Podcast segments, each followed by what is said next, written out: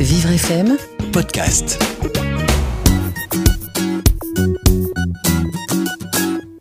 Aujourd'hui, je vais vous présenter deux histoires réunies dans un seul et même livre qui s'appelle Victor l'inventeur.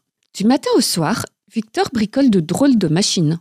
Que ce soit pour faire disparaître le malheur ou pour rendre la jolie Asama amoureuse de lui, il se creuse la tête. Que va-t-il encore inventer? Un matin, Victor se réveille en sueur. Depuis plusieurs jours, la pluie ne tombe plus. Il fait si chaud que les champs sont secs et que les fruits et les légumes piquent du nez. Le petit inventeur prend une bonne douche froide et file dans son hangar. Là, stupeur Son aspirateur a disparu. Il fouille son manoir, farfouille dans son hangar, rien. Victor est au désespoir.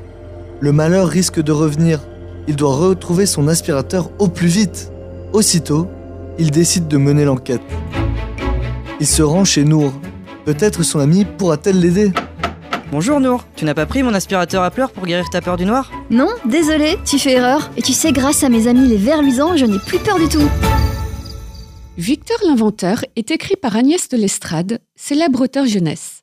Ce livre fait partie de la collection Colibri qui a été mise en place par les éditions Belin afin de répondre à certaines difficultés rencontrées par les lecteurs dyslexiques. Dans chacune des deux histoires, un graphème différent est étudié et est mis en valeur dans le texte. Un graphème est une lettre qui retranscrit un son.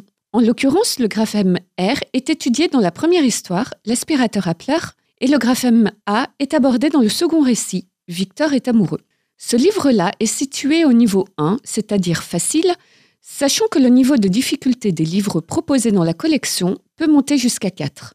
L'histoire n'est donc pas trop longue et le vocabulaire est peu compliqué pour ne pas décourager les enfants dans la lecture.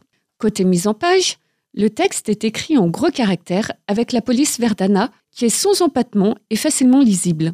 Les espaces entre les mots et les lignes sont plus importants que sur un livre classique. Enfin, les paragraphes sont courts pour bien respecter la durée de concentration des petits lecteurs. D'autres aménagements ont été également pensés pour soutenir les enfants dans la compréhension du texte. Les phrases sont courtes, le vocabulaire utilisé est d'usage courant et la syntaxe est simple. Bref, tout un travail est fait sur l'écriture pour que l'enfant puisse comprendre ce qu'il lit. Et pour justement vérifier sa bonne compréhension, des activités annexes sous forme de quiz sont proposées en parallèle. Les éditions Belin ont travaillé leur collection Colibri de manière à ce que les enfants dyslexiques prennent plaisir à lire. Ce sont des livres écrits par des grands auteurs jeunesse et tout a été pensé pour qu'ils soient plus facilement lus par ceux qui rencontrent des difficultés de lecture. Ces ouvrages sont également disponibles en version numérique avec un accès à des fonctionnalités qui s'adaptent aux besoins de chacun. Si vous souhaitez vous procurer Victor l'inventeur, vous le trouverez en vente chez votre libraire à un prix de 7,90€.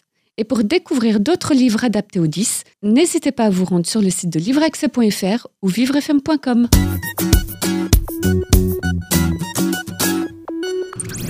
Vivre FM, Podcast.